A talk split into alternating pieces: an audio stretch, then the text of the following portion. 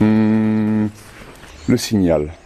Le hmm, c'est cool, on s'arrête. Je vous présente Pascal Gidon, qui est propriétaire des écuries de la gare. Au-delà de nourrir les chevaux, d'entretenir les écuries, de faire du foin, eh bien, il est également meneur et accompagnateur de tourisme équestre.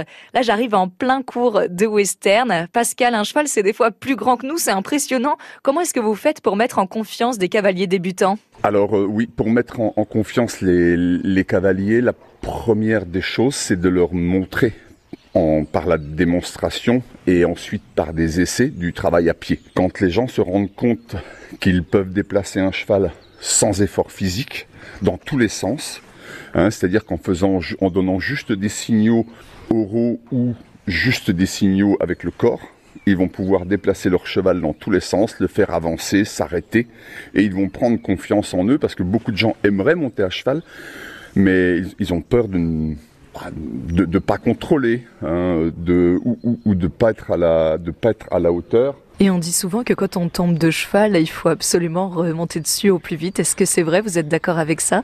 Bah, c'est-à-dire que si vous avez euh, deux jambes cassées et deux bras cassés, euh, ça va être compliqué de remonter. non, non, non, mais effectivement, mais le, le mieux, vous savez, oui, c'est vrai, mais le mieux, c'est de ne pas tomber. Avant de se mettre à cheval, on vérifie que tout, tout fonctionne, que, que le cheval n'a pas de problème particulier, et on peut se mettre à cheval et on va être en sécurité. J'ai un ami qui est, qui est responsable des vaches sur un ranch dans le Nevada, actuellement 160 000 hectares.